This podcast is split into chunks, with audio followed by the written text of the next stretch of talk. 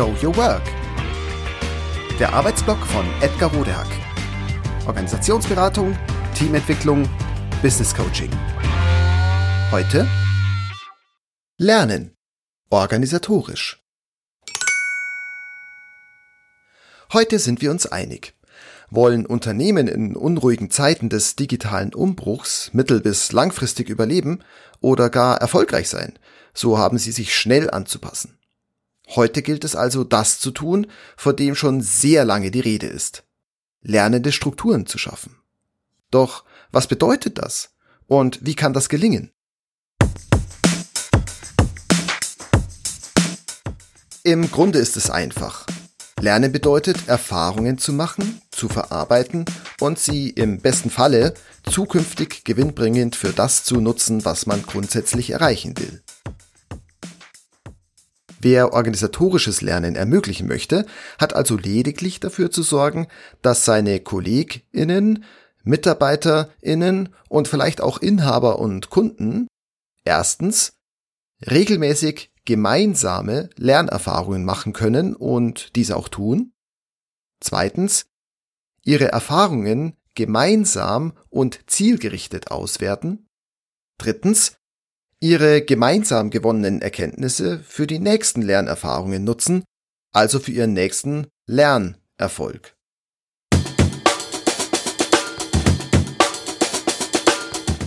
Längst schon sind die schnellen Geschäftserfolge lernend organisierter Unternehmen für buchstäblich jedermann sichtbar, zum Beispiel in Form allgegenwärtiger Amazon-Päckchen. Längst schon ist allgemein angekommen, wie wichtig, sogar überlebenswichtig Lernstrukturen für Organisationen sind.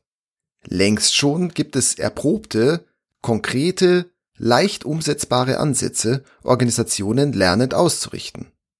Warum sind wir dann nicht schon längst aller Orten entsprechend organisiert? Also zum Beispiel in unseren Schulen, Universitäten, Teams, Firmen und staatlichen Institutionen.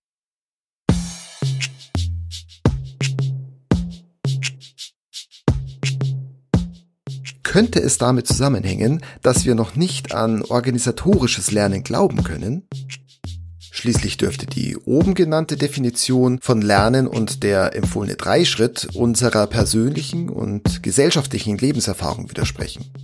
In Schule und Universität bedeutet Lernerfolg und Erfolg nämlich, in Prüfungssituationen einen vorgegebenen Lernstoff auf den Punkt genau so wiedergeben zu können, wie es die Prüfungsordnung vorsieht.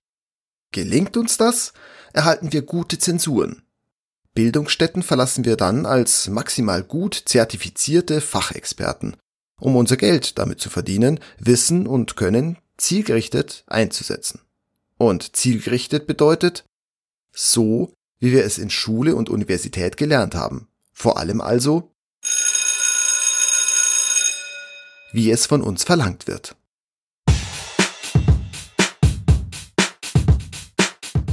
Im skizzierten alltäglichen soziopsychologischen Spiel, also im Tun, lernen wir, wie das persönliche und gesellschaftliche Erfolgsmuster aussieht. Es ist mit Command and Control gut beschrieben. Besser ausgebildete Menschen sagen anderen, was sie zu tun haben und kontrollieren danach die Umsetzung. Das, so lernen wir, ist für den Geschäftserfolg notwendig, denn alle profitieren davon also sowohl Einzelne und die Gemeinschaft.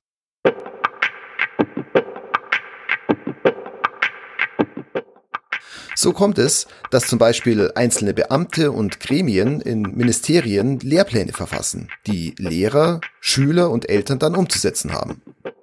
Lehrer sagen ihren Schülern, wie sie was zu tun haben und geben anschließend für die Resultate entsprechende Zensuren.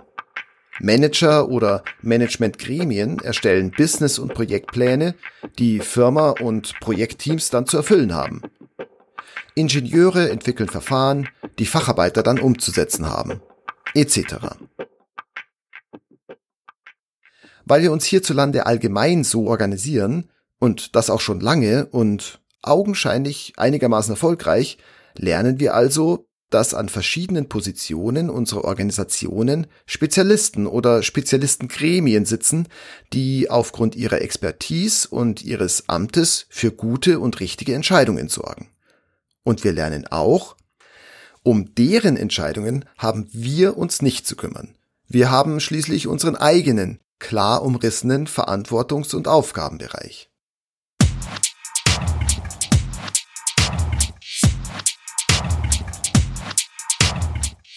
Lange war diese hierarchische, auf die Fachkompetenz und Entscheidungsgewalt des Einzelnen abzielende Form der Wissensvermittlung, Aufgabenverteilung und Organisation ein Garant für stabilen Erfolg. Und ohne Zweifel tut sie in vielen Bereichen noch immer gute Dienste und wird dies auch noch eine Weile tun. Spätestens aber, seit ein Industriezweig nach dem anderen, vor allem digital herausgefordert und umgekrempelt wird, stellen wir verwundert fest, dass dieses Erfolgsmodell der Vergangenheit an Grenzen stößt.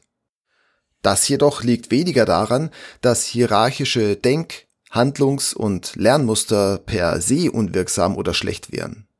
Vielmehr ist es so, dass sie nicht mehr so gut auf die veränderten Umstände passen. Denn diese sind heute unsteter, unsicherer, weniger planbar.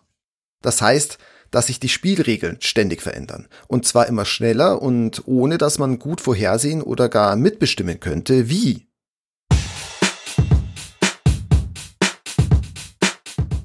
Für einzelne Menschen, Teams, Firmen und sogar ganze Gesellschaften bedeutet das, dass sie heute anders und schneller, gleichzeitig, aber natürlich immer noch gut reagieren, also vor allem im übergeordneten positiven Sinn der gesamten Unternehmung entscheiden müssen. Dazu sind die vielen relevanten Ereignisse schnell zu bemerken, zu bewerten und rechtzeitig gute Entscheidungen zu treffen.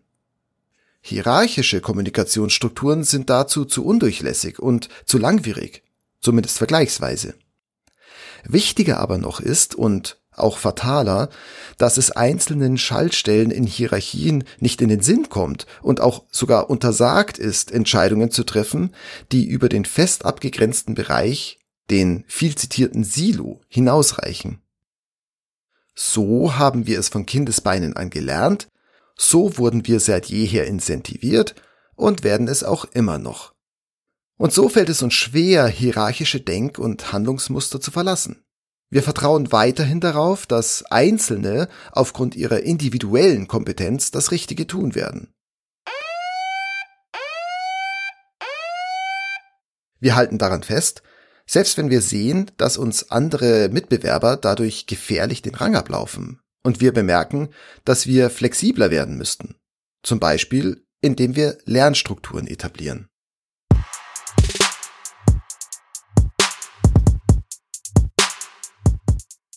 In unsicheren Zeiten könnte das ein allzu riskantes Spiel sein. Es ist also höchste Zeit, dass die kompetenten Experten, die wir alle sind, damit beginnen, organisatorische Voraussetzungen zu schaffen, unsere Expertise zu vernetzen, gemeinsam zu lernen und gemeinsam und im gemeinsamen Sinne gut zu entscheiden. Im Grunde ist das einfach. Wir müssen dazu nur über unseren eigenen hierarchischen Schatten springen. Wir können nur gewinnen. Und wenn auch nur eine sehr wahrscheinlich lohnenswerte Erfahrung. Wagen wir das Experiment?